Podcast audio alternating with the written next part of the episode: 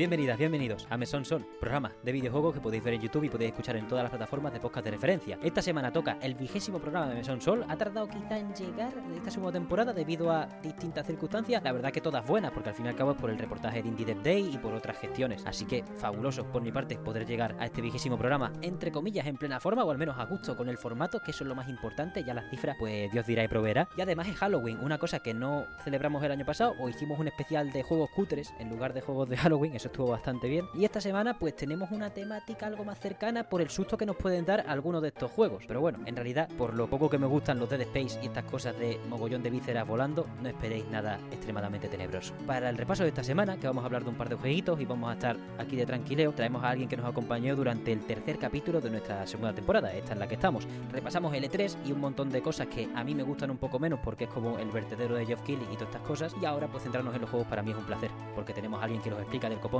en su propio canal. Me acompaña Faxi. Muy buenas, muchas gracias por venir, ¿qué tal? Hola, muy buenas, ¿qué tal? Pues encantadísimo de estar aquí, como siempre. Qué maravilla, tío. Hoy nos centramos en juegos, hoy no tenemos que estar al loro de ninguna conferencia, sobre todo porque la del miércoles de Xbox a mí más o menos me da igual. Dentro de que estuvo guay lo del resort de Yakuza, Yakuza Infinite Wealth, por lo demás, eso, sentarnos hoy tranquilitos con juegos que además uno acaba de salir, pero otro hace, hace un mes y lo hemos podido probar de tranquileo. Pues nada, vamos al meollo. ¿De qué quieres hablar exactamente? Tengo un montón de cosas de las que hablar, la verdad. Ok, pues me ha producido mucha curiosidad. Bueno, es algo que hablamos antes de, de lanzar tu vídeo sobre el Ice of P, que es el tema de la semana. Tampoco hay que, hay que demorarlo mucho más, porque al fin y al cabo la gente lo ve en el título y en la imagen del programa. Pero eso, Ice of P, como sabrán muchos comensales y colegas del mesón, los, en los Souls, eh, absolutamente cero expertise. Hemos hablado del Den Ring harto, eh, en realidad le hemos dedicado un par, tres de programa y hasta ahí podemos llegar. Pero con Ice of P sí que quería, bueno, contar con tu opinión, Faxi, en general, sobre todo porque estas propuestas de los Souls no suelen entrar si no son de, del estudio de Miyazaki y compañía. Y esta vez, dentro de que tenemos problemas a destacar, podemos decir que sí ha aterrizado bien, ¿no? Ha aterrizado mejor que estilo Lords of the Fallen y, y un largo etcétera de, de sucedáneos del género. ¿no? Sí, tanto, o sea, me parece, creo que el mejor Souls-like externo a lo que son los juegos de From Software. Todavía estoy un poco a la espera de. mm, eh, no he jugado al segundo de Lords of the Fallen, pero tiene buena pinta. No he jugado tampoco a. Bueno, el Black Myth Wukong, en teoría salió el próximo año, pero eso está por saber. Pero sí, ahora mismo de los que hay en el mercado, creo que me parece el más óptimo para jugar, el más cercano, el, más, el, el mejor básicamente. Me parece el más próximo a decir, voy a tener una buena experiencia jugando un Souls-like porque está muy bien hilado, está fino. No Ajá. sé cómo decirlo exactamente, pero sí que está bien en, términos generales, está bastante bien. A nivel de estructura podemos decir que se ha acercado a los estándares de, de lo mejor de Front Software, que al final vamos a tener todo el rato este baremo. No sé si, obviamente, no es justo en el sentido de que es un estudio apadrinado por Bandai Namco y propiedad de Kadokawa, quiero decir, es propiedad de empresas. Aquí autopublica y desarrolla NeoWiz, que no sé hasta qué punto tienen billetes, pero sí se dudó durante mucho tiempo en que lo visto en trailers, etcétera, no podía dar para un juego tan grande como un Souls debido a que, bueno, los dineros son los dineros. No sé, no sé cómo se pueden llegar a gestionar que se hiciera algo de esa magnitud. ¿Tú cómo lo has visto a ese nivel de estructura y acabado para acabar satisfaciendo al usuario final? Está bastante bien. Todo lo que es estructura de, de gameplay, estructura del el mundo interconectado, por decirlo así, está a la altura de. mm, incluso mejor que los primeros Souls, obviamente. Pero yo creo que está a la altura un poco de Dark Souls 3. Ajá, me gusta. No es, o sea, es- no es tanto como un Souls, es una cosa que, que sí que hay que tener en mente. No es tanto un Souls, es más bien un Sekiro raro. Vale, vale. Por el tema de las mecánicas, simplemente. Pero sí que el mundo se nota que está bien interconectado, que de que no te, no te chirría el... Vamos a poner el típico ejemplo de Dark Souls 2, por ejemplo, que subes un ascensor durante dos minutos y estás en un volcán de... O sea, unas catacumbas de lava pochas. O sea, no hay disonancia en ese sentido. Bien hilado. Y a nivel de eso, a nivel de escenario, dirección de arte y eso, yo creo que es de lo, de lo que más se puede destacar porque es lo primero que nos entró por los ojos cuando, cuando lo llegamos a ver. No, no, no echa para atrás la, no es parodia, sino la inspiración en las historias de Pinocho y todo esto, ¿no? Sí, y además, bueno, en lo que es el estilo artístico, obviamente la gente lo compara bastante con lo que es Bloodborne, por motivos evidentes, es decir, se basan en más o menos la misma época, la revolución industrial, la época victoriana. Bastante normal que el estilo de edificio sea el mismo, pero nada, nada más lejos de la realidad no tiene tanto que ver. Pero sí está bastante, está bastante bien cuidado todo lo que es el lore, tiene un montón de, de lore escondido ese juego, es una barbaridad. La historia está súper bien contada dentro de lo que es el contexto del mundo. Y es una cosa que me he dado cuenta ahora que estoy haciendo una segunda partida por motivos que ahí hablaremos un poquito más adelante. Pero estoy viendo que la cosa promete más de lo que vi a simple vista. De que el Uh. juego tiene mucha más profundidad de lo que parece. Ahora que le has pillado expertise a, a sus mecánicas, ¿no? Después de un... Bueno, es, es muy típico jugar los Souls varias veces. Yo no lo hago porque... Primero no me da la vida. Últimamente juego juegos muy cortos, excepto Tears of the Kingdom. Pero también cuando os encontráis a gusto en un sistema, pues da gusto volver, ¿no? Y ahora que estás más a gusto, sí se está disfrutando un poco más de esa historia, ¿no? Que la han cuidado. Me, me gusta escuchar que la han cuidado, porque al final lo que más me, floque- me flojea a mí, como persona que no disfruta tanto de lo mecánico, pero sí de, de la construcción de mundo eh, de vez en cuando, que Lords of the Fallen y todos estos, al final, el mundo, la historia, les da más o menos igual. Pero aquí se han querido currar hacer un mundo para, bueno, construir sobre él un juego, un juego ya mejor o peor, ¿no? Sí, o sea, la historia, a ver, está bien, pero tampoco la gran cosa, es una subversión un poco de todo lo que es el cuento de Pinocho. Sale en el tráiler esto, así que no es muy spoiler, la ballena, por ejemplo, es un submarino, por poner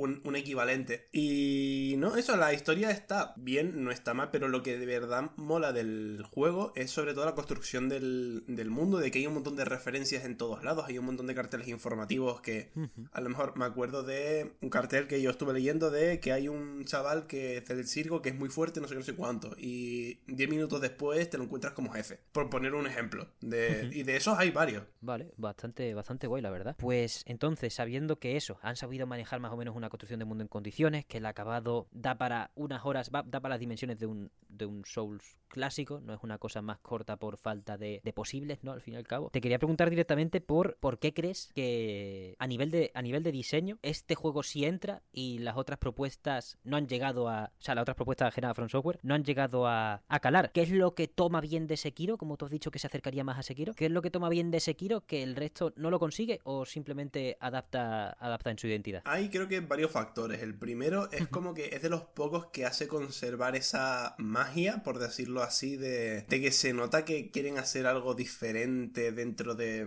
de lo que es el género, que obviamente e- es complicado hacer algo diferente dentro del género, está bastante masticado últimamente, pero sí que se nota que tiene como esa magia de... es el mismo, ¿sabes? Que se, se sabe diferenciar un poco, pero ya no es solo por el tema jugable, tema de historia, que, repito, sigue siendo un Souls-like al fin y al cabo, es decir, no cambia demasiado, pero sí que mm, jugablemente se nota, se nota bastante el cambio. Y de por sí al hacerlo difícil es, porque me parece de los más difíciles, en gen- me parece más difícil que el Souls-like medio, mucho más difícil, pero no es solo que sea difícil, sino que a la vez el gameplay acompaña bastante bien a todo lo que es la experiencia, es decir, obviamente por lo general eso, es difícil. Sí que tiene unos picos de dificultad un poco, un poco variables, vamos a decirlo así. Que bueno, yo hice un vídeo sobre el tema más en profundidad, un poquito de spam ya que estoy aquí.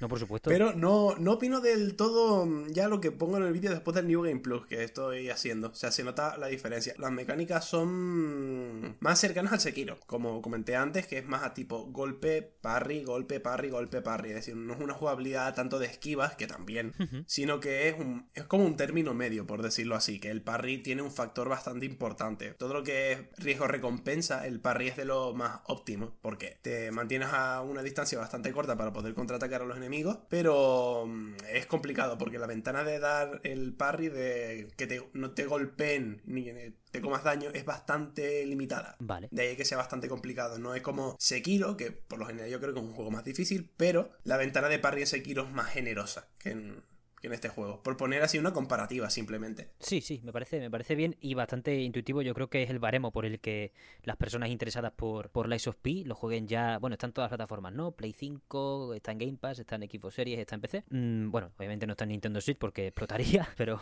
tampoco me quiero meter con la pobre. Creo que es un buen baremo, como, como decía, que, que lo pongamos ante eso, esos pesos pesados o simplemente esos referentes que ha jugado más gente. Al fin y al cabo, el lenguaje se entiende eh, a veces por mejor por comparativas o por símiles que, que por otra, que por otros mecanismos. Entonces, esa ventana del parry no faxi a lo mejor te garantiza, como tú dices en, el- en alguno de tus vídeos, eh, ese te garantiza menos ese baile como en Sekiro, ¿no? Aunque sigue siendo útil. Sí, pero más que nada por el tipo de ritmo. En Sekiro es todo mucho más rápido, muy pum, pum, pum, pum, pum. Mucho golpe, bloqueo, golpe, bloqueo de manera muy rítmica. En este juego lo que tiene es que los enemigos, al ser, por ejemplo, muchos más grandes que tú, tiran Vale. mucho de golpes lentos, golpes de barrido. Y creas o no, eso ralentiza bastante lo que es el ritmo. Y eso, creas o no, turno también es un aumento de dificultad, porque, o sea, si haces todos los ataques lentos o si haces todos los ataques rápidos, como que puedes entrar un poco en sinergia con lo que es el, videojuego. Es un poco más sencillo entrar en lo que es el, flujo o la zona, o como lo quiera llamar la gente, tiene muchos términos. ok. Pero cuando los ataques son un poco alternos, que como golpe lento y luego te meto dos rápidos y luego otro lento, cuesta más hacerte a lo que es mm, el combate, que se puede hacer igualmente pero simplemente los cambios de ritmo pues cuestan un poquito. Te entiendo, además que desde mi falta de experiencia, y te pregunto ahora sobre si esto es algo de la filosofía de diseño de, Sekiro que quizá falta en la SOP, al fin y al cabo, en, aunque sí en Sekiro hay bestias, hay bichos que montan a caballo, hay toros gigantes, cosas de estas, sí que los, muchos de los combates más celebrados son con figuras relativamente humanoides que pueden ser más altas que tú, un poco más grandes, pero al fin y al cabo eso mantiene esa velocidad que tú también tienes. Entonces, esa es la diferencia, ¿no? Que en, que en Lies of P tenemos mucha más bestia, bueno, esa es la diferencia, no, esa es una de las diferencias que en la SOP tenemos mucha más bestia, bestia clérigos, por decirlo así, bicharracos ahí que, dices tú, mamá mía, eh, me, va, me va a arrancar la cabeza con un dedo, ¿no? Ya con eso. Y eso cuesta, ¿no? Adaptarse, cuesta un poco más adaptarse a la contundencia de los golpes dentro del sistema de los, de los, bueno, de los parries, ¿no? Sí, simplemente cuestión del tema del tamaño de los bichos, por lo general, los enemigos humanoides, pero que también tienen ataques contundentes, como por ejemplo el, ¿cómo se llama este? El caminante de ilusiones. Me parece, por ejemplo, uno de los mejores combates combates, pese a ser de los más olvidados y un poco más dejados de lado. Más que nada porque es de esos combates más tipo Sekiro en ese sentido de golpe, golpe, golpe. Porque que apenas hay aperturas para curarte, que apenas hay aperturas para, para cualquier cosa y la única que tienes es para pegar tú o bloquear tú. Es decir, es una pelea de estamina, por decirlo así. De a ver quién, quién termina palmándola primero. vale, muy bien, muy bien. Entonces, eh, podemos decir que en cuanto a jefes al menos, eso, que han decidido combinar, bueno, no sé si combinar o que simplemente no, no han querido duplicar esos combates más con, figuras humanoides, pero sí que no ha terminado de casar esa mezcla de el sistema de Sekiro con enemigos más bestiales o más monstruosos que al fin y al cabo los jefes chocan un poco cuando se salen de esa filosofía de Sekiro porque aunque la of P sí tiene esa variedad, no termina de casar con el sistema de parries y tal de, Sekiro, ¿no? Bueno, de Sekiro. Suyo propio, pero que, busca esos ritmos y ese baile. Sí, pero siguen sin ser malos jefes, o sea, que no se me malinterprete. Yo que sé, eh, bueno, de Andrews, que me lo nombraste antes, la bestia clérigo, me parece, o sea, es uno de los combates más diferentes junto con el monstruo del pantano, porque son enemigos así muy monstruosos, muy grandes, pero no son enemigos tipo marionetas, sino que son como bicho pocho, por llamarlo de alguna manera, bicho pocho gigante que tiene podredumbre por todos lados, que es un prototipo bastante común.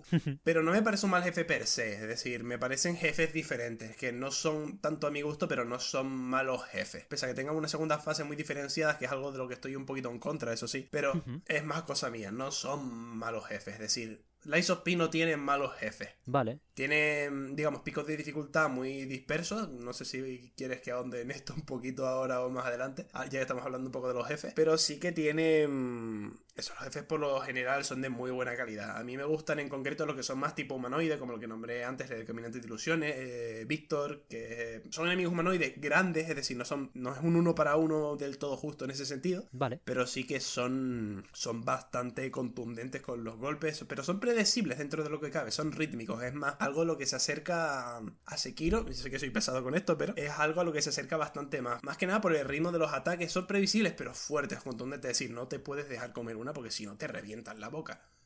ok, ok.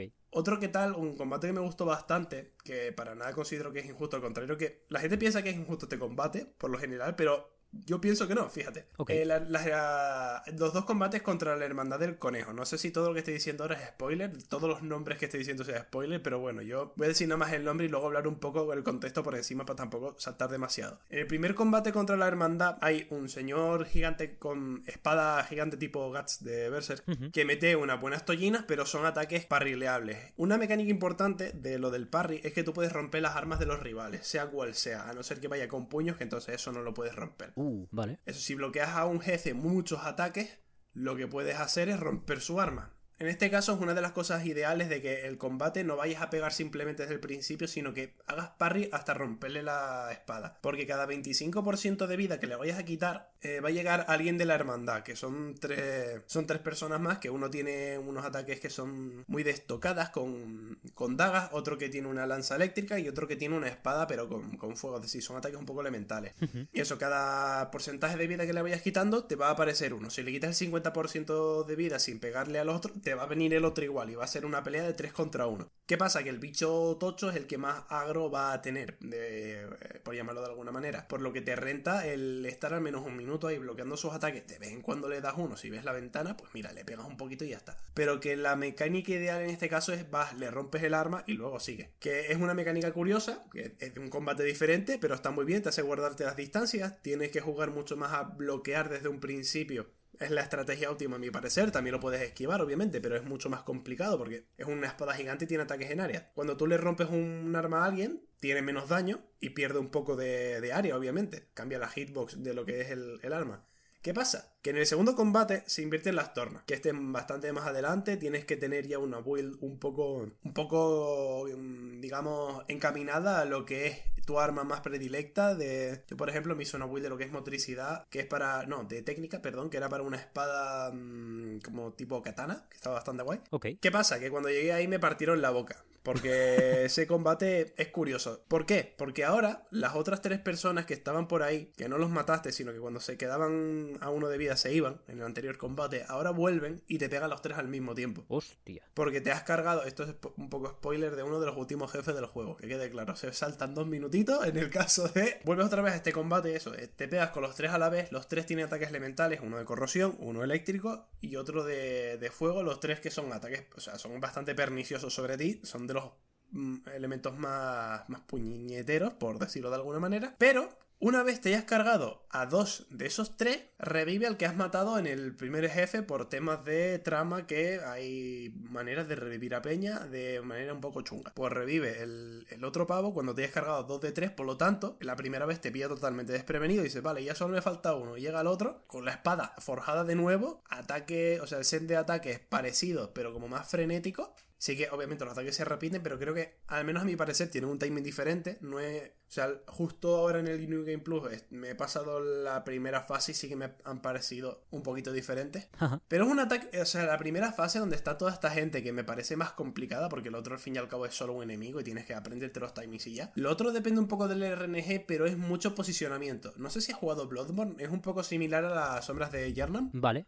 Que es un combate con esa, esa misma filosofía y está muy bien, pero no es injusto, sí que depende un poco de RNG porque cuando están los tres hay uno que te da más agro que los demás tienes que esperar a que te dé agro mm, la que te mete el elemento de corrosión, porque la corrosión te quita vida, además, bueno, corrosión, no me sale el nombre ahora, descomposición. Además de quitarte vida, te quita mm, afilado del arma, porque el arma también hay que afilarla, es una mecánica que no hemos hablado, pero las armas se desafilan, cuando estén más desafiladas no puedes pegar golpes continuos, te baja un poquito el daño, etc, etc, hay un montón de implicaciones con esto. Y es como el bicho que quitarse de en medio y tienes que pillar el agro de esta manera, pero es mucho de posicionamiento, porque el resto te va a pegar de vez en cuando, obviamente. Pues qué, original, ¿no? La construcción de, algunos jefes, la verdad que mola bastante. Te quería preguntar entonces, bueno, primero me ha, llamado la curiosidad lo de... ¿e, ¿Es tan, ¿Es tan determinante lo de afilar el arma? ¿Es, un, ¿Es tan puñetero como la durabilidad en Dark Souls 2? ¿O encuentra su, encuentra su propio espacio en el que hace a quien juega sentirse más o menos a gusto? Encuentra su propio espacio. Sí que es cierto que a mí en concreto, todos los enemigos que metan el estado de descomposición, este que te desafila el arma, bueno, no sé si existe el término desafilar, pero que te la romia, básicamente. Sí. Todos esos enemigos, la verdad es que me frustraron un montón porque te mete tanto desgaste sin simplemente hacer nada que vas a tener que tomar despacio, vas a tener que irte hacia atrás, tienes que afilar un poquito el arma con un poquito de paciencia, incluso hasta varias veces. Depende de, cómo de largo se te haga el combate. No me parece mal per se esta mecánica, pero sí que hay algunos momentos, sobre todo eso, cuando te meten en este estado que es bastante frustrante, pero sí que de normal entre lo que se diría hoguera y hoguera, porque aquí tiene un nombre diferente, son Stargazer, pero la gente lo. o Stargazer, no sé cómo lo dice la gente aquí en español. Pero sí que mm, vamos a decirlo como hoguera porque es al final lo más lo que estamos más acostumbrados. Eh, hay algunos sitios en los que el tramo es bastante largo y cada vez que pegas, cada vez que bloqueas la durabilidad del arma como que va bajando un poquito. Tienes una barra ahí de todas formas que tú lo ves. Y hay algunos amuletos con los que el juego puede jugar un poco con eso de cuando el arma está más desafilada o más afilada puedes hacer más daño. Tiene la mecánica tiene su profundidad, no es cosa de simplemente añadir algo más para perjudicar a los jugadores. Está bien, es una cosa más a tener en cuenta y no creo que sea un punto de dificultad importante es simplemente una mecánica más que se puede aprovechar. Incluso con lo que es el afilar el arma, hay como, por decirlo de alguna manera, afilados elementales. No sé si tú has llegado ya hasta ese punto. Ostras, vale, vale, cuéntame. Que tiene. Hay tres elementos principales, hay un poco más, pero está lo que es el ácido, está el, el, electricidad y está el fuego, así como los, daños elementales más importantes. y tú, en algunos momentos, tú puedes afilar tu arma con, con daño elemental. Tienes tus usos, es decir, en mi caso yo tenía un... Solía usar bastante la de fuego, pero tengo un uso por eh, hoguera, por decirlo así, hasta que vuelva a descansar, para que se reponga todo eso, como las curas. Pues durante X tiempo, más o menos un minutito, un poco más, un poco menos, vas a tener en tu arma daño del elemento del que te la hayas imbuido. Más o menos un clásico, ¿no? De, de los Souls también, esas esos pastiches, ya no me acuerdo cómo se llaman en, en los juegos de Front Software, pero básicamente la, de imbuir cuántos polvos hay en, los Souls, como para envenenar, para quemar, para eléctrico, un montón, ¿no? Sí, una barbaridad. Eh, se, me va, se me va un poco por esa parte. Pero oye, me gusta, me gusta saber que al final el afilado no es una, dificultad ficticia, ¿no? Es una imposición extra, porque si quieres, y si quieres Fax, si hablamos de esto ya, una dificultad ficticia que sí hay, ¿no? Es una de las que tú hablas en tu vídeo sobre la ISOP, sobre su principal problema, que es un poco, no sé si es esto exactamente, pero algo que hablamos hace un tiempo por Twitter, que era la enfermedad del Nio, un poco, ¿no? Esos jefes que son un muro por la cara, son inmisericordes en el sentido más eh, injusto de, la palabra, y que no, no conllevan aprendizaje, sino una sensación más extraña a la hora de acabar abatiéndolo. ¿Cómo, cómo lo has sentido más o menos esa, esa parte? Y no sé si estoy más o menos en lo cierto con que se parece al Nio, o si es una experiencia parecida, pero no tan similar. Es parecida, sí, es parecida. Pero no es exactamente igual, pero sí es parecida. Simplemente que, al menos a mí, como jugador de, los Souls que he jugado a todos menos el, los Armor Core y a lo mejor el de Switch no lo he jugado, lo tengo pendiente. Alguno que otro, algún Souls like me tengo pendiente por ahí, pero no soy tampoco bueno, obviamente. O sea, soy un paquete dentro de lo que es el género. No me he hecho ninguna no hit. He estado cerca de, en Sekiro, pero no, no he hecho nada por el estilo. Así que, o sea, algo, algo entiendo. ¿Qué pasa? En este juego los jefes son un poco, mm, te digo, son con dificultad un poco dispersa, es decir, algunos son esos muros con la cara, por la cara, como puede ser el rey de las marionetas, que voy a ahondar un poco más adelante, que es un jefe de midgame, es creo que literalmente el del medio, de todo lo que es el, el plantel de, de jefe. Porque hay peleas que son difíciles. Por ejemplo, Laxasia. No voy a decir dónde está este jefe, pero bueno, Laxasia, los que hayan jugado saben quién es. Me parece, o sea, complicado, pero me parece un combatazo de pares de narices. La ambienta bueno, todo. los que dije de la hermandad del conejo negro. Me parece un combate que tienes que tener una filosofía diferente, es decir, tienes que pensar más en bloquear, tienes que pensar más en posicionamiento, pero me parece una pelea bastante guay. el Caminante de Ilusiones que te dije, es una pelea bastante difícil, es una pelea muy de timings, eh, de todo muy continuo. Te digo, una cosa que tiene este juego es variedad, eso sí es verdad, no son todo cosas muy complicadas. Pero cuando hemos llegado a el monstruo del pantano, por ejemplo, el rey de las marionetas, que son jefes de midgame, pero no deberían ser de midgame. Vale. Más que nada, primero por dos motivos. Yo esto es una pelea personal. Yo estoy en contra de las segundas fases de los jefes de los videojuegos. Con un asterisco. Me gustan las segundas fases que evolucionan un poquito el combate, que le cambian un poco el ritmo, ya sea con un poquito de dificultad. Ejemplo bueno, que lo nombré en mi vídeo, el tercer jefe que es el vigilante desechado. Tiene una serie de ataques que son más predecibles o menos predecibles. Se pueden esquivar, se pueden bloquear, es decir, son ataques que son contundentes, son rápidos, son algunos lentos, es decir, es de estos que alteran un poco el ritmo del combate, que es una dificultad extra, pero está bien. Pero en algunos momentos dices, bueno, pues ahora cuando cambio de fase voy a hacer que todos mis ataques después de que impacten en el suelo te voy a van a tirar un rayo eléctrico. ¿Por qué? Bueno, pues vale. Pero está bien, es simplemente te, te cambia eso y luego lo que hace es un agarre mm, que te quita la mitad de vida, pero simplemente eso, tiene dos ataques nuevos está bien. Sigue siendo el mismo bicho, con la mayoría de ataques siguen siendo con el mismo patrón, lo único que se imbuye de daño eléctrico. Me parece un jefe bueno, correcto. Es el que más me gustó en la beta, en su momento, bueno, la beta, la demo, cuando, cuando lo jugué. Y creo que es de mis jefes favoritos, si no el que más junto con Laxaxia, el jefe final, la marioneta sin nombre. Creo que es mi jefe favorito, más que nada por lo, por lo cómodo que se siente jugar contra él. Es como, como Godwin en Elden Ring, no es para nada jefe final, el que es la forma de fantasma, la forma que es amarillita. No sé si tú has jugado Den Ring. Sí, sí, sí, sí. Ese es de mis jefes favoritos del Den Ring simplemente por la comodidad de jugarlo de es todo un combate en el que yo sí me siento a gusto. ¿Qué pasa? Que yo con las segundas fases que te cambien por completo el set de movimientos del jefe, yo eso estoy en contra. Más que nada porque es como pegarte con dos jefes al mismo tiempo y no lo sientes uno igual. Hmm. Y la progresión de esto se hace más pesada, obviamente. Una vez entiendes ya a los dos, pues te los pasas a los dos, obviamente. Es como es prueba y error. Pero hmm. sí que me parece más Eh, eso sí me parece más una dificultad extra o simplemente hacer el muro más alto. No es que sea más difícil, sino que al fin y al cabo te tienes que aprender la sinergia de dos combates en vez de una. No hay una, no hay una línea, no, no, hay un hilo conductor hacia esa segunda fase, ¿no? No hay una coherencia. Al final también se disfruta mucho, ¿no? Cuando yo qué sé. Entiendo que un hilo conductor sería que tú te estás enfrentando a un espadachín, le matas con una espada y de repente se saca del orto una segunda espada y dice, ahora va a ir un poco los golpes más rápido, pero ya está. Esa es una segunda fase. Sí, o que te pegue con dos espadas, que es un poco diferente, pero entra del mismo hilo conductor dentro de lo que es el combate, sí. Estamos en contra, por ejemplo, de la segunda fase estilo Drácula Castlevania, que es, soy un señor humanoide que te lanza bolas de fuego, de vez en cuando sale un pilar del suelo y de repente me convierto en una bestia Cthulhu, su puta madre, que salta, yo me acuerdo de Castlevania 1 porque es el, buah, cuando me pasé ese juego no me he sentido más orgulloso de mí mismo en mi vida. Eh, de repente un bicho terrible se pone a saltar mejor que tú, más largo, más alto, con daño por caída, o sea, porque tú a Drácula, sí, si te acercas a él en, en la primera forma, te hace daño, pero es como acercarte a él es de tonto, o sea, el nota se teletransporta y se queda quieto, no se mueve. Pero este hijo de puta, la segunda fase, no tiene ni pies ni cabeza, como tienes que pasarte por debajo de él, esperar a que salte, esquivar las bolas que van en diagonal y, un largo etcétera de tropelías que para ser una NES, pues tiene bastante mérito que hubieran que hayan entrado en su día. Pero entiendo que es ese estilo, ¿no?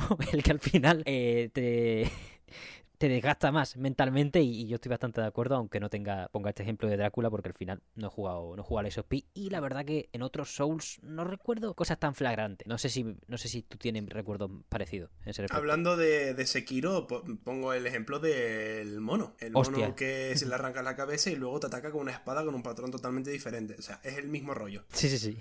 es una pesadilla, eh, literalmente. es demasiado. Vaya, esos son los esos son los jefes de la SOP, podemos destacar eso, la variedad pero también la, cochinada por algún lado por ahí, por la segunda mi fase. en concreto viene con el rey de las marionetas, que es el, jefe de Midgame, que por excelencia es el más latoso, el más el que se está estancando más la gente. Es como el muro, no diría que es un genichiro, porque eh, un genichiro te enseña lo que es a jugar, es como un examen. El rey de las marionetas no es que te enseñe tanto a jugar, pero, o sea, no me parece un mal jefe per se. Lo han tenido que nerfear, no es la manera en la que yo lo habría nerfeado, también te digo, porque tiene dos fases. Tiene una fase en la que es un robot gigante que tiene unos brazos extensibles. Ok. Y tiene pues sus ataques descendentes, sus ataques de barrido, tiene muchísimo alcance porque eso, sus brazos se mueven con distancia, tiene dentro de lo que es la primera fase, porque es como le quitas toda la barra de vida y luego sale otro, otra persona, por decirlo así. Dentro de lo que es la primera barra de vida, cuando llega a la mitad, cambia el ritmo de los ataques y tiene ataques nuevos. Eso ahí sí me parece un buen diseño en plan de, de parte A a parte B. Como comentamos antes, tiene una pequeña dificultad extra, tiene un par de movimientos nuevos, aumenta la velocidad, pero sigue siendo el mismo patrón de ataque. Hay algunos ataques que tienen incluso la misma velocidad, así que sin ningún tipo de problema. Es decir, hay algunos que es aprenderte un poco los timings de nuevo, pero está bien. Me parece un diseño y aceptable. ¿Qué pasa? que justo después eso te carga a la parte A, por decirlo así, a lo que es la máquina gigante y luego de dentro sale un chaval, un enemigo más humanoide, que es mi comparación más próxima, o sea, es como una malenia en ese sentido de ataques todo el rato de que se aproximan a ti, son ataques muy muy persistentes, por decirlo así, de todo el rato pego, pego, pego. En algunos momentos sí como que se queda un poco triggereado y se queda como varios segundos sin pegar, caminando de frente. Que eso es una cosa que a lo mejor deberían de, de mirar, es en los momentos en los que más puedes pegar. No sé si es porque querían dejarle una ventana para pegar o qué. Pero el primer bicho básicamente está hecho para desgastarte la barra de vida para que luego te enfrentes al otro con un poquito más de mm, de molestia. No es como Malenia, obviamente. Malenia es mucho más complicada. Pero sigue siendo un muro mucho más importante que todo lo que te has encontrado hasta, hasta ahora. Ya solo el primer jefe, la primera fase, es formidable.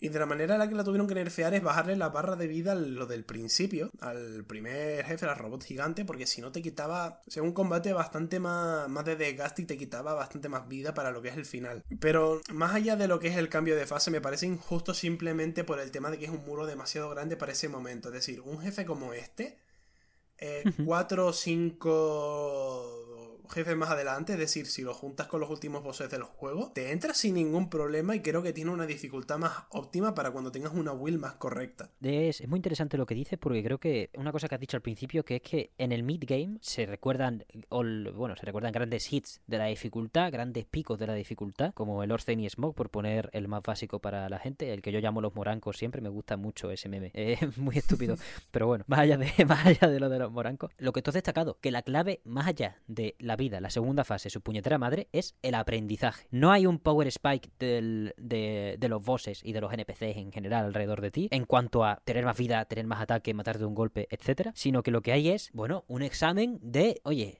esta primera mitad no estabas obligada a asumir lo que es un parry, lo que es una esquiva, lo que es los patrones de ataque de un jefe, o al menos no estabas obligada a asumirlos al 100%, pero ahora ya sí, ahora ya sí, un poquito de por favor, porque hemos diseñado aquí un juego como Los Ángeles y a lo mejor lo que queremos es que aprovechemos, aprovechar un poco esa, bueno, esa finura para que tú también te exprimas los sesos y hagas las cosas bien. Creo que es eso lo que pierde en parte a, a muchos, a muchos Souls que se salen de Front Software, que se, se, se les escapa el punto de que esto va de aprender a asimilar un sistema en lugar de acumular chorro mil niveles, coger la espada del copón divino y entonces matar al jefe de turno por más suerte, menos suerte, en menos golpes de los que verdaderamente te hacía falta antes, porque lo que va es del DPS y punto. No sé si, no sé si es por ahí quizá una de las claves de la filosofía de diseño que en ese punto del midgame no han sabido, no han sabido poner en práctica. Por eso al final se siente como un jefe más de late game, porque te pilla con mejor DPS o con mejor estrategia a la hora de tener en cuenta tu build.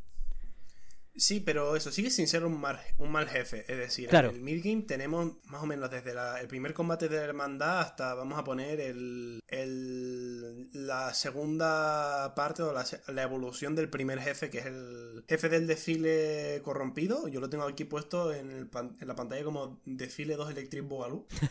es porque al final es el mismo, es el mismo jefe, pero afectado un poco por la corrupción, que el, mismo que te enfrentaste al principio del juego, el, el primero, pero con con, más golpes, la verdad. Es, un jefe diferente. Pese a que tenga alguno que se repita, por lo general es diferente. Pues más o menos el, el mid-game va de ahí en ese baremo. Y solo hay dos que se salgan un poco de la norma, que es el rey de las marionetas y el monstruo del pantano. De resto, está bastante en la línea. La dama blanca, que es un jefe humanoide muy de muy, muy esgrima, sí, muy de estocadas continuamente. Está bien, es, facilito para hacer el midgame, pero está, por ejemplo, bastante, bastante bien. Tiene, necesitarás un par de intentos o incluso la primera si, si tienes masteriado el parry hasta ese momento, cosa que es complicado porque es a partir de aquí cuando te dicen, cuidado aquí, este es el momento en el que tienes que empezar a tener mucho más en cuenta estas cosas. Eh, tenemos a Víctor, que lo nombré antes, que es un enemigo también humanoide que pega con puños, son, es un bicho bastante gigante, pero rápido, ataques contundentes, ritmos de. O sea, ataques que puedes esquivar, ataques que puedes bloquear. Es decir, me parece una de las mejores peleas, la de Víctor también, es muy disfrutable, es muy. Muy un baile, que es más lo que me gusta a mí. Eh, ah. los que nombran. Ah, perdón que te interrumpí, dime. No, no, no, no, no te preocupes. Dale, dale. Ah, eso, el rey de las marionetas, que es el que nombramos antes, el monstruo del pantano, que lo nombraré ahora, y el caminante de ilusiones, más allá de que ya los he nombrado un poquito a todos un poco por encima. Y el monstruo del pantano peca de exactamente lo mismo que el rey de las marionetas en el sentido de primera fase tengo un bicho A y segunda fase tengo un bicho B. Claro, te entiendo, te entiendo. Aún así, eh, bueno, también el campeón, ahora he mirado la guía aquí de, jefes, básicamente se llama Maestro del Desfile Corrupto en, en las guías, no, no va más allá. te, lo pone, te lo pone claro. Claro, también se disfruta también un poco más el campeón Víctor porque va después del Rey de las Marionetas, ¿no? un poco, por fin. por fin me dieron eh, lo, que, lo que buscaba un poco. No sé si quizá habría sido mejor ejemplo de, de, jefe pal medio en ese respecto por, por, ofrecer un combate más gustoso. Pero bueno, es lo que dices. O sea, dentro de lo que dices eh, y lo que valoramos de que eso, están los muros de dificultad y todo esto, lo que sí tú dejas claro también, y creo que, creo que es importante para comensales y colegas que están escuchando, es que aunque todo esto, aunque haya esos problemas endémicos y sigan un, poco levemente pronunciados, en mayor o menor medida, según el jefe, dentro del desarrollo de la ISOP, estamos ante la mejor versión de la fórmula ajena a Front Software. Creo que eso es lo que no hay que olvidar, aunque podamos... Sí, sin ninguna duda. Claro, es lo que tú estabas diciendo y muy bien destacas porque al fin y al cabo es eso. Podemos seguir identificando esos problemas endémicos del diseño, la filosofía detrás, eh, muros de, carne o muros de daño que no, que no acaban de satisfacer el flow clásico de un, de un Souls, pero sí que estamos ante su mejor versión fuera de ahí y solo queda, solo queda crecer, porque al fin y al cabo no conozco a NeoWiz, no conozco al estudio al cargo, pero ¿qué es? ¿Cuántos proyectos llevan? O sea, Creo que llevaban tres proyectos o dos proyectos que llevaban muy poco de, rodaje antes de hacer la barbaridad que han hecho. Claro, es bastante, bastante destacable, bastante para celebrar. Estoy mirando por aquí y, bueno, son una empresa abierta a inversiones, eso es chungo. Primera red flag honestamente. Nunca debes dejar que te metan pasta en, videojuegos porque luego te piden ser el, yo que sé. Pero bueno, el Lies of P2 con pase de batalla. Así eh, empezó Ubisoft. Claro, eso es, efectivamente. Así empezó Ubisoft. Y luego empresa pública en bolsa. En fin, eh, qué lío. Bueno, esta gente no sé si está ya en, bolsa, pero joder, tienen bastante detalle a su finanza. Eh, eso va aparte. Sí, están en, están en bolsa. El, precio de sus acciones es 26.200 wones coreanos que no te puedo traducir. Pero sí, básicamente... no, no sé, no el otro día miré, creo que 500 euros era como. A ver, voy a buscarlo, de won a euro. Ya por la curiosidad, la tontería. Pero 26.200 wones son 18 euros 30. Ah, bueno, perfecto. O sea, comprable, ¿no? y el Philip flotándose las manos. No, esperemos que no. Esperemos que se quede la industria tranquila en, lo que queda de año al menos. Pero eso, tienen estabilidad, tienen, son, son empresa pública, pero sí, tienen pocos proyectos. ¿eh? Es verdad que tienen mucho mérito lo que han hecho con, con la of Nada, para arriba. Ojalá les copien mucho, que al final de la copia viene la mejora. Quiero decir, en el sentido de que, no sé si tú estás de acuerdo en esto, Faxi, pero no sé cuándo, pero fue, hace un. No sé si lo llegué a decir en un programa del mesón, pero no me gusta cuando un género, sea el que sea, lo monopoliza un estudio. En el sentido de que From Software sigue avanzando y sigue haciendo historia de los videojuegos, al menos a través de sus diversos proyectos. Pero, joder, qué bien estaría que hubiese un par más, no te digo 10, ¿eh? un par más de estudios que le supiesen al Souls, ¿eh? para, para verlo crecer más rápido. Sí, algo como lo que había en los shooters en la, al principio de la década pasada, con lo que es el Call of Duty, Battlefield, Medal of Honor, es decir, que haya, que haya variedad. sí. Por cierto, pausa que suelo hacer cada vez que hablo de este tema. Eh, jugué en Spec of the Line. Uh. no sé si lo he jugado, es una recomendación personal. Juegate Spec of the Line, aunque no sea mucho de shooter. No es el típico shooter militar. Es. Bueno, José de hecho, tiene un vídeo hablando sobre el tema bastante bien, de una hora y pico. Está muy fino. Es una recomendación que si no lo has jugado no has visto nada de eso, está muy bien. Soy 100% ajeno a la saga Spec Ops. Lo máximo que tengo es. No, ni siquiera. Es Ghost si te, un folleto publicitario. ¿A ti que te gusta la narrativa? Te va a flipar. Ok, tomo nota. Perfecto. Y pásame el link al vídeo, si eso, que no conozco el canal. Eh, maravilloso. No, conoces el nombre de Joseju. No te suena de nada.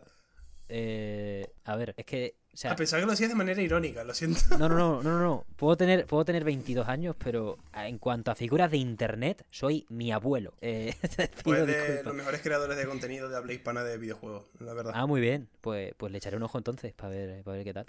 El mejor es Faxi, bajo en mi libro, pero...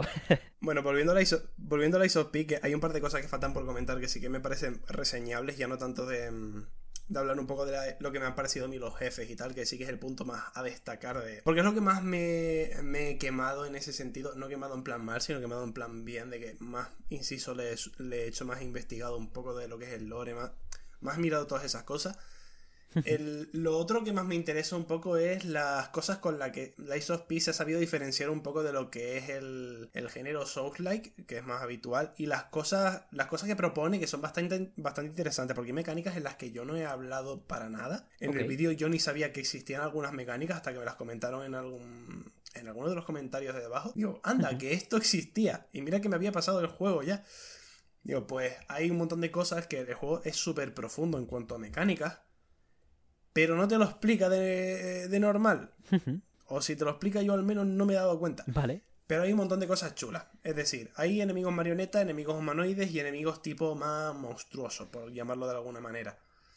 Hay algunos a los que les afecta más un elemento, algunos a los que más les afecta otro, pero lo más curioso son dos cosas. Hay un, una cosita que cuando tú te quedas sin vida, en prácticamente en todos los Souls-like, menos en este, cuando te quedas sin vida, pues ya como que eh, te jodiste, es decir, ya no te puedes curar más.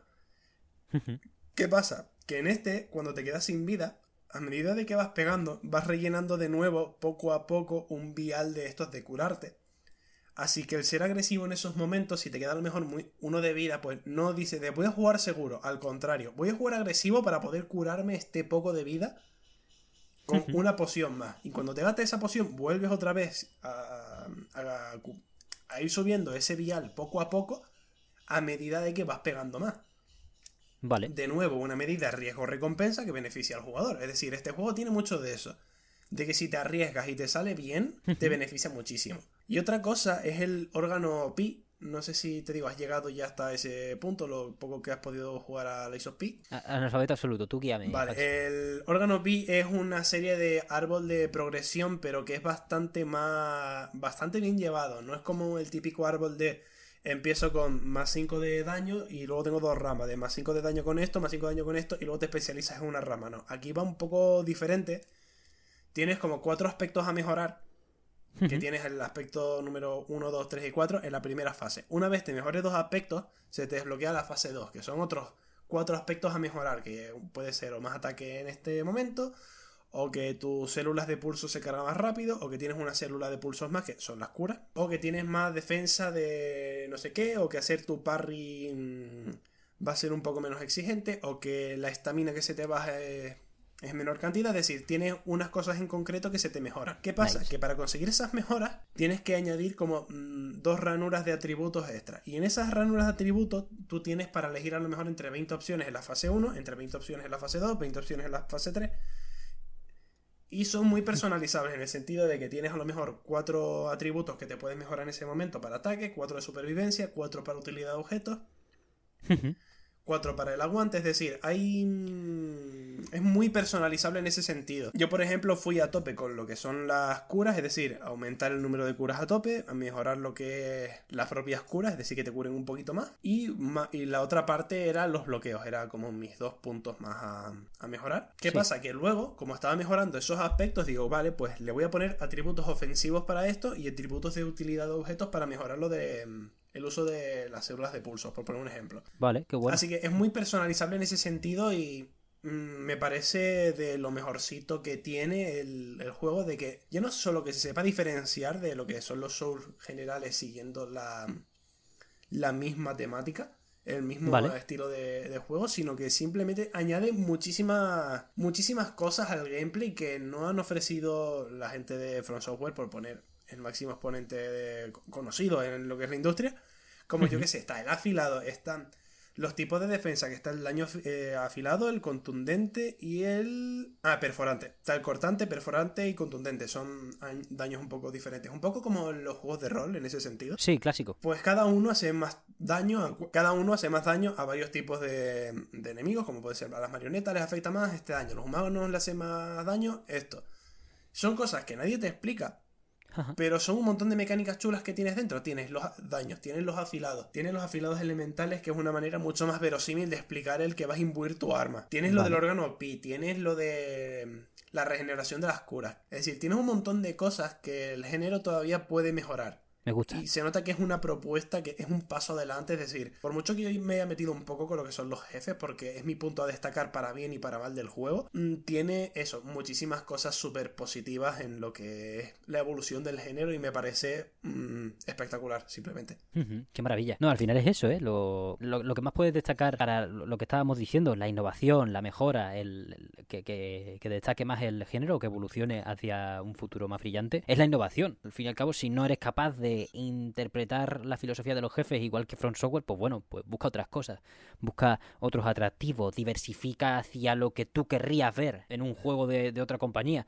Todas estas cosas que, hayan sido, que hayan arriesgado tanto, bueno, no sé si es tanto, ¿no? Pero sí, que hayan implementado tantas cosas originales en lugar de quedarse estancados en los titularcillos que lo tachaban ya ni siquiera de Sekiro, que se parece más a Sekiro, sino en el Bloodborne de, de, de Hacendado, que está feísimo decirle eso a un puto estudio, pero bueno, eh, así, así va la prensa y así va eh, los gamers. ¿Tú crees que eso es parte de lo que. Bueno, tú lo estás disfrutando ahora más, estas cosas nuevas en este New Game Plus, ahora que las conoces, ¿no? Eh, sí que es cierto que ahora en el New Game Plus lo estoy disfrutando bastante más, pero porque estoy jugando con otra mentalidad. Yo en. Claro. Digo, sé que lo he nombrado varias veces, pero en el vídeo que subí yo me quejé bastante de que el juego era, era injusto. En muchos sentidos. Es decir, era un vídeo hablando solo del el problema de que la ley of era la injusticia, pero no estaba diciendo para nada cosas buenas, obviamente, solo estaba nombrando lo negativo. Pero he cambiado un poco de mentalidad a la hora de jugar el, un New Game Plus. Es decir, yo soy mucho de eh, punk. Es decir, uso arma, bloqueo con arma y como mucho me curo y uso la otra herramienta que tenemos extra que tampoco lo hemos nombrado. Te digo, hay un montón de cosas extra que pone este juego, que es el brazo de legión, que es como un extra. Es con el otro brazo, que tenemos un brazo mecánico, podemos usar otras cosas. Pues yo solo usaba arma, las curas y ese brazo. Solo me quedaba en esas tres cosas.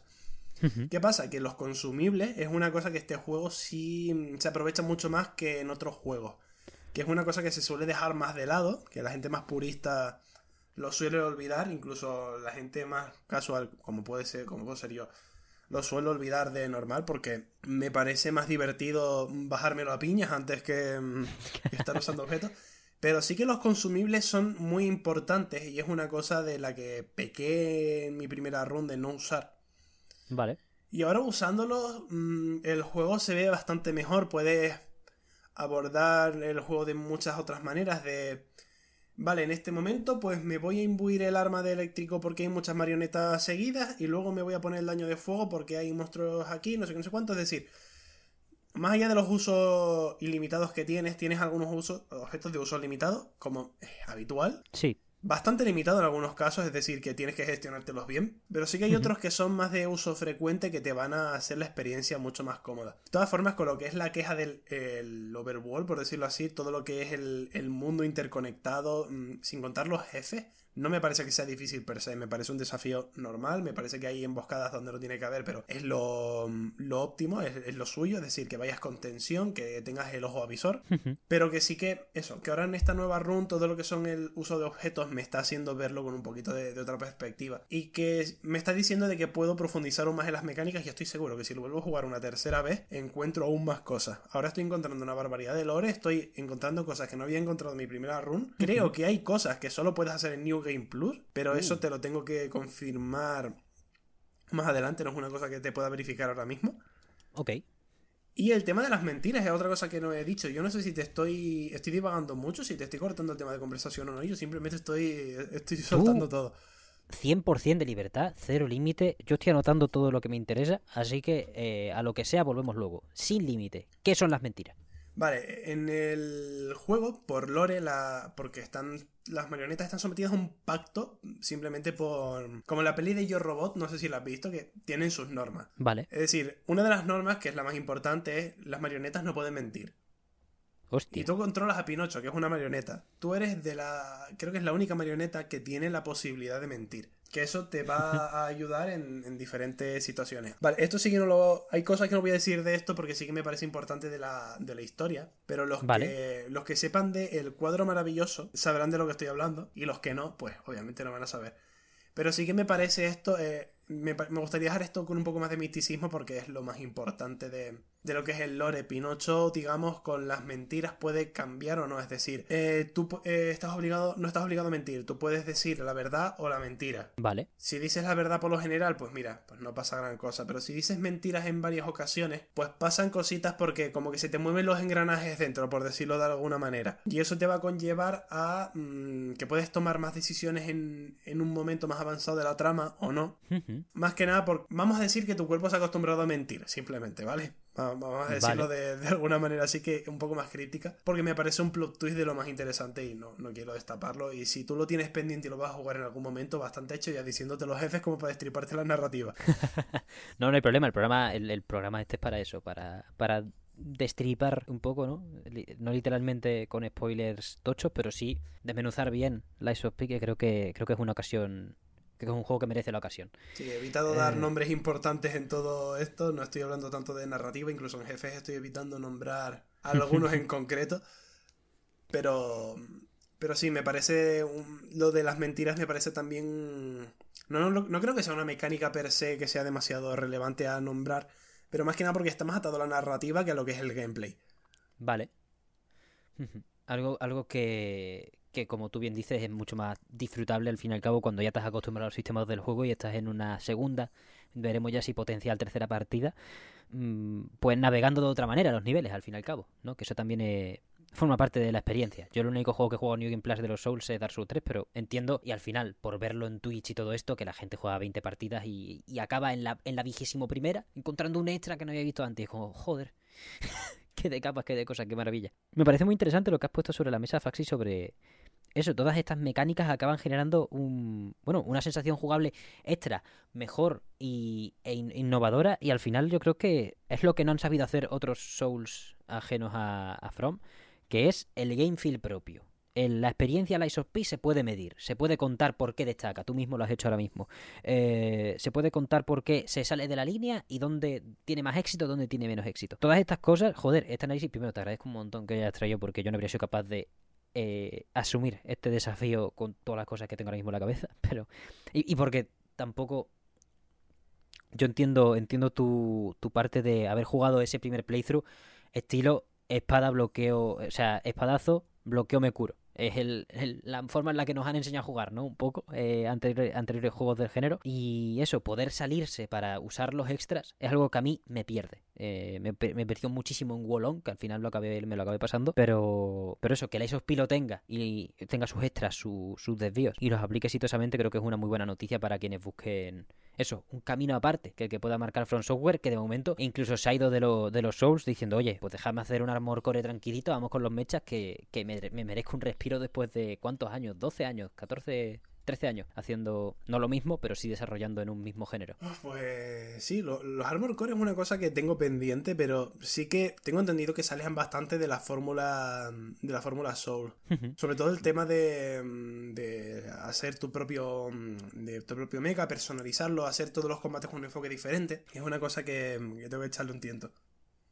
Hay una escuela de pensamiento que no, a la que, que respeto mucho, que es que los Armor Cores eh, son cine, en el sentido de que el Armor Core 6, eh, mucha, hay una escuela de pensamiento que lo prefiere a un Elden Ring. Es como, oye, quiero, quiero meterme en los mechas, sobre todo porque a mí ya me gustan de base en la ficción y tal, eh, Gundam God y todas estas cosas. Pero eh, tiene, que ser, tiene que ser bastante tocho. Esto de personalizarte los mechas, los combates personalizados, creo que debe ser una sensación muy parecida también dentro de la acción más frenética a lo que tú y yo estábamos debatiendo antes sobre, sobre Sekiro, ¿no? Las batallas, no, o sea, esas batallas bestiales en, en, Armor Core que de repente te dicen, no, hay un helicóptero enorme, una fragata de pelotas, eh, como, wow, quiero enfrentarme a esas cosas. Eso sí, dado el momento y con el tiempo merecido porque aunque no se parezca a los Souls en mucha de su base, siguen siendo juegos largos. ¿eh? Hay que dedicarle su tiempo para masterizarlo. Pero tampoco he escuchado que haya sido los más largos. El de Ring, por ejemplo, tampoco me parece excesivamente largo. Digo, el de Ring, perdón. La ISOP me duró creo unas 30 y pocas horas. Hay personas que ha durado 20 hmm. y pico, así que pondré el baremo unas 30 horas. No me parece un juego excesivamente largo tampoco. Es decir, para lo que cuesta está bien. Es un juego lineal que está bien que sea lineal. A tope aquí desde aquí, a tope con los juegos lineales. Esto de los juegos ya por favor, parad ya. La verdad que sí, un poco. Pero eso, bastante bien. Eh, la duración es óptima. No creo que dure más de lo que tenga que durar. No creo que sobre nada en ningún momento.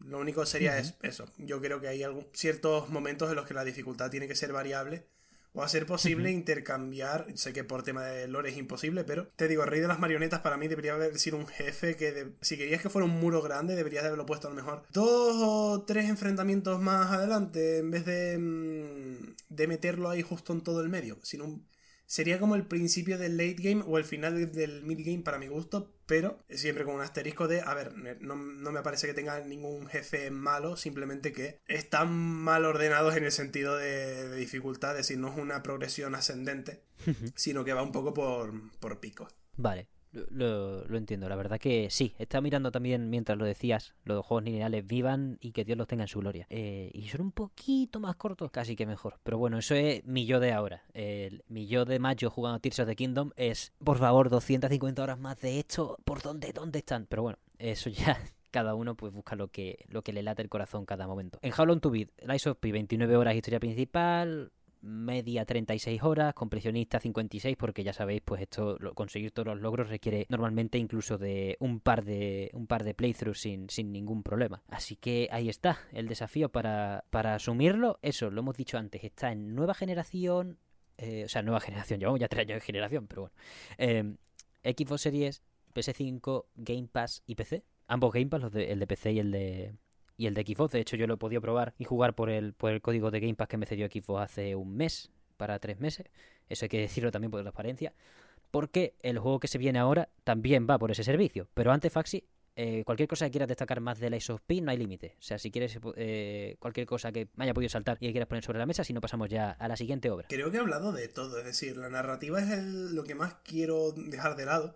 Sí que la no, narrativa emergente no, pero lo que dije al principio, los primeros minutos, en la construcción de mundo, todo, toda la historia que de por sí hay visual, no sé si, si se me entiende el término, que tú vas caminando por ahí, ves un cartel de, de una ciudad que te está hablando de un circo y que 10 minutos más adelante te encuentras precisamente el circo, por poner un, un, ejemplo, ¿sabes? Que lo que es la construcción de mundo visualmente dice muchísimo. Es uno de, para mí, los puntos fuertes del juego, que mm, se nota que está bien construido, ya no solo en lo que narrativa visual, es que no sé si se me entiende, pero es a lo que voy. Sí, la confección de entornos para contar una historia. Perfecto, no lo podías haber dicho mejor.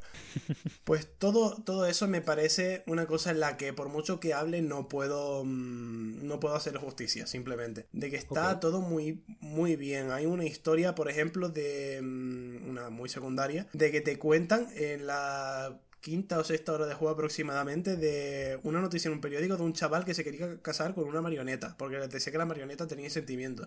Y te encuentras esa misma marioneta 15 horas después. Te la encuentras ahí y luego encuentras al chaval de has encontrado a mi prometida, no sé qué, tiene, tiene este vestido. Y luego dice, anda, era esto. Y luego, eh, volviéndolo de las mentiras, le puedes decir la verdad o no. Y le puedes dar un objeto y te da otra cosa. O te puedes quedar con el objeto que te ha dropeado la señora. Es decir, hay, hay muchísimas cosas. Esto es solo un pequeño ejemplo de muchas cosas que hay más, más adelante. Es decir, hay eso, muchísimo lore escondido por, por todos lados. Hay es que, no sé, hay demasiadas cosas mm, positivas que tiene este juego, es decir, no le puedo hacer justicia. Mm, para mí no es el mejor del año porque se le ha colado Baldur's por la derecha bastante fuerte. No, no lo vi venir, mm, pero por ahora para mí es mi segundo favorito del año sin ningún tipo de duda. Qué maravilla pues eso es la of Al final tendrá, tiene eso, sus, sus destellos de, de, historia con esa, con esa narrativa presente en el entorno. La verdad que mola bastante cuando pasan este tipo de cosas. Eh, a mí me mola mucho eh, a nivel, es una cosa distinta pero también tiene que ver con lo más meramente visual. Pero en Pentiment, que ahora lo he estado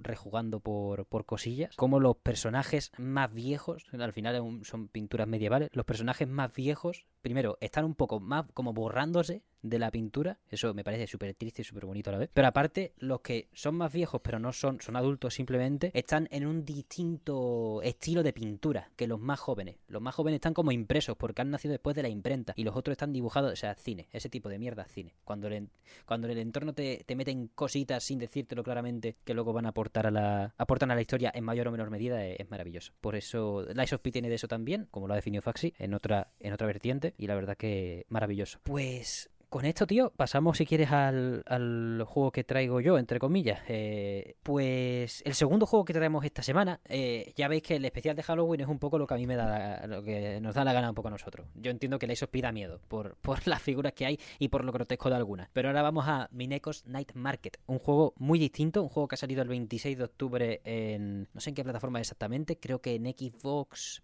PC, Game Pass, ambos Game Pass, Nintendo Switch y no sé si en PlayStation. Si me permitís, lo busco en un momento. Que básicamente yo me esperaba algo muy distinto. Porque vi poco. Eh, fue, fue tentación de ver un tráiler, decir, wow, me entra cine e ignorar el resto de, información acerca de cómo se juega verdaderamente, cómo funciona. Es decir, no quiero decir que el juego me haya engañado porque eso es mentira, sino que yo deliberadamente he ignorado el, marketing en general de, la obra. Faxi, no sé si a ti te gustan los juegos o si tú has probado los juegos rollo costumbrista, eh, Boku Natsuyasumi, el juego de Shin-Chan que salió el año pasado y cositas del palo. No soy tanto de jugar esos juegos, pero sí que me gustan un montón, pero simplemente porque tengo que diversificar un poco mi cartera. Y si tengo que prescindir de alguno, prefiero discernir de los costumbristas, pero sí que eh, me gustan los juegos costumbristas, tanto los que son tipo mm, de media horita de desconexión, por decirlo así. Es decir, tanto los roguelites que son de estos de una run y a la cama, tipo Hades, por ejemplo, lo suelo hacer con frecuencia. Pero algo más normalito, tipo Animal Crossing, por ejemplo, le estoy volviendo a dar últimamente desde hace dos semanas. Y es mi momento de desconexión. Eh, básicamente, esos jueguitos sí, sí me gustan mucho. Mm, tipo Minecraft también. Para mí es un juego costumbrista más no poder, pese a que sea para mucha gente todo lo contrario. A mí es como mi, rincón de paz, ¿sabes? Como, Joder, ya ves, ya ves. Está en mi, seguro 100%. eso, exacto, en mi lugar seguro. Ya no tanto por o sea, más bien juego costumbrista para mí son los juegos que, en los que tú te sientes tranquilo contigo mismo. Ya sea, hay personas a las que eso mismo les pasa con el Doom. Dice, bueno, pues me voy a jugar una run del Doom o del Metal Singer, me intento llegar a la puntuación esta, lo hago dos veces y me quedo tan pancho, me quedo tranquilísimo. Pues sí. Pues sí. Eh, este juego tiene esa vertiente. Yo, yo en cuanto lo vi en cuanto a ambientación dije, buah, este juego va a ser, esa vertiente costumbrista, pero va a ser corto, clásico, eh, de infravalorar o prejuicio de los hacia los juegos de estudios independientes, de que va a ser jueguito corto, de que no va a tomar mucho tiempo, pero nada más lejos de la realidad en cuanto empieza el juego en sí. Ah, en Ah, salió, salió el 26 de septiembre en, en, PC. Pido disculpas. Salió en Game Pass el 26 de octubre, o sea, ayer, pero lleva un mes en el mercado. Pero eso, en cuanto abres el juego, que se me ha ido la pinza, aunque por cierto, anotar también que ha salido en PlayStation 4, PlayStation 5 y Xbox One, eh, no solo las plataformas que estábamos mencionando antes. Pero eso, el calendario, en cuanto empieza el bucle, en cuanto abres el juego, bueno, en cuanto se abre el menú y ya empieza, se acaba el tutorial, bueno, el tutorial no, ni siquiera, en cuanto se acaba eh, la introducción, la introducción al juego, que te introduce a un elemento muy importante del, que, del que ahora hablaremos. En cuanto se acaba esta introducción, semana 1, año 1, pum, como una losa, te cae en la cabeza. Y de repente es como, wow, yo venía aquí a una aventurita eh, de carácter costumbrista, pero sin profundizar en las raíces de un pueblo, en, en la profundidad de gestión de una aldea y todas estas cosas, bueno, más que gestión crecimiento alrededor de ti en un bucle jugable bastante cómodo. Mm, y la primera en la frente, vaya. Año 1, semana 1. ¿Cuántos años habrá? No lo sé. No he acabado el juego. Creo que he jugado unas 5 horitas más o menos. Lo que la introducción te aporta, que refuerza esa idea preliminar si no te has informado sobre el juego, es que es un juego de carácter eh, social, de, de evolución con, con distintos personajes de manera sencilla y rápida. Primero, por el enfoque que te imaginas que tiene el juego y segundo porque las conversaciones son extremadamente tontas. O sea, no sé a ti, Faxi, si te viene a la cabeza los típicos personajes que son críos, pero que están escritos por adultos y se nota que están escritos por adultos por cómo hablan, por cómo son mucho más conscientes de las cosas de lo que quizás deberían o cómo tienen un prisma excesivamente maduro y no y no hablo de personajes jóvenes o personajes que son criajos que han tenido un pasado o que tienen ese trasfondo de, de ser personajes maduros, sino de personajes que se intentan hacer infantiles y, y, se fracasan en el proceso a la hora de meterte en la mente de, de una niña, de un niño chico. Aquí no, aquí todos los personajes son rematadamente.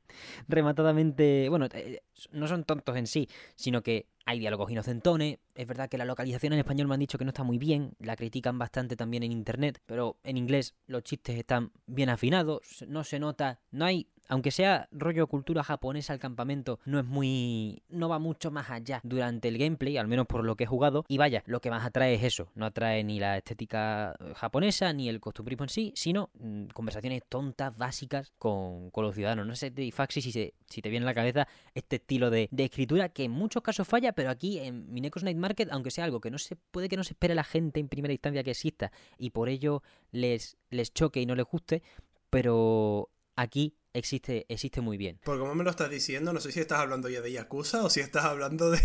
Vale, pero sí, lo que más se me viene a la, a la, cabeza son los juegos de Yakuza, que al final son niños en cuerpos de gente grande, pues viceversa. Claro, e efectivamente. Lo que hace bien Yakuza de meter a Ichiban Kasuga en el cuerpo de un adulto, que es falso, o sea, hay dos niños metidos uno encima de otro, pues aquí de destaco que lo hace muy bien Mineco's Night Market a la hora de hacer lo, lo correcto, o sea, lo, lo normal, ¿no? Son niños, pues piensan como niños y tienen diálogos estúpidos. O sea, tienen diálogos absurdos. Por ejemplo, Mineko al principio del juego, estos son los primeros 10 minutos, se cae en un río y la pierden de vista, tanto el padre como los pocos vecinos que conoce. Se arma el taco. Pero se arma el taco en el sentido de que al final te rescata alguien. Bueno, te rescata el gato. ¿Para qué vamos a mentirnos? Esos son los primeros 5 minutos, no pasa nada. Te rescata el gato este gigante, tú, tú no lo ves y, y, te despierta ya en tu habitación. Y el, y el chabón que está contigo, que, que es un poco. Bueno, es el. Han diseñado al, a Boku de Boku Natsuyasumi, pero lo han metido en este juego. O sea, como personaje aparte. De hecho, se llama Bobo en vez de Boku y concuerda bastante con su personalidad. Pero eh, es como, ostras, te dice simplemente, ostras, que al final estás viva. Y dice, ¿cómo? ¿Qué, ¿Qué, ha pasado?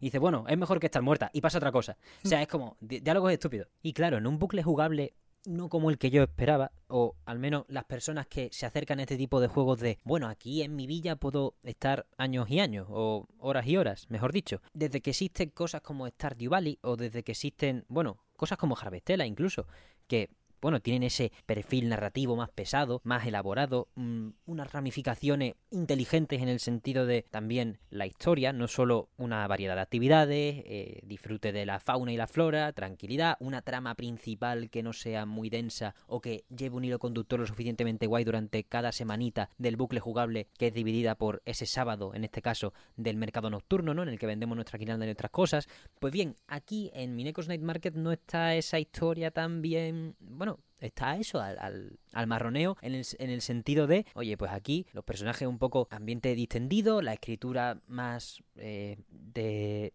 no sé, no, no quiero meterme con ella porque yo ahora estoy disfrutando, pero entiendo también la, el, la crítica del, del resto de gente. Creo que es más por sus expectativas por la base de juegos del género que por el propio que por los defectos del propio juego en sí. Pero a mí me mola mucho lo que proponen a nivel de, oye, historia, mm, olvídate, más o menos peli de peli peli infantil y, y no pero, pero eso está bien nada peli infantil, sino decir, peli con poca densidad de diálogo está- importante, está no siempre se necesita conversaciones tener una historia banales compleja, no es y- como una y que hay que más tener. o menos graciosas para está bien, o centrarnos sea, en es ese bucle jugable y en la línea de, bueno, ese gato gigante, los yokai que hay por ahí, ¿qué está pasando? ¿Por qué hay agentes del gobierno por ahí? Le da personalidad al juego. Es, al fin y al cabo lo que más necesitan los juegos más costumbristas, más mundanos.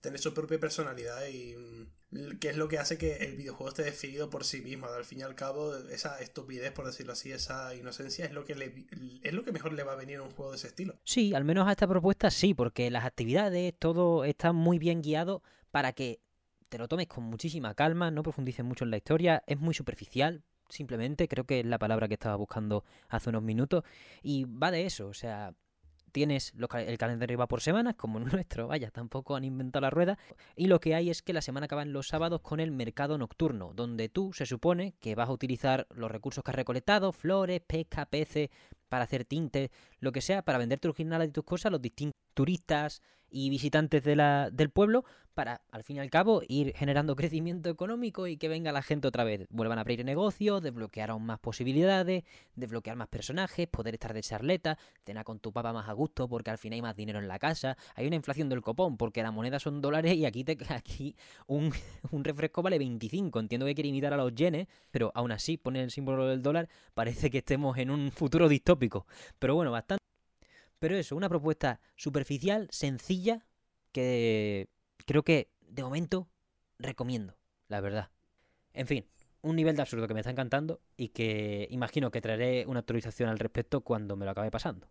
Pero vaya, eso, eso es más o menos. No sé cómo. No, me voy a poner más pesado de la cuenta porque eso. He estado dando mis primeros pasos, he jugado como mucho 5 horas, así que. de chill.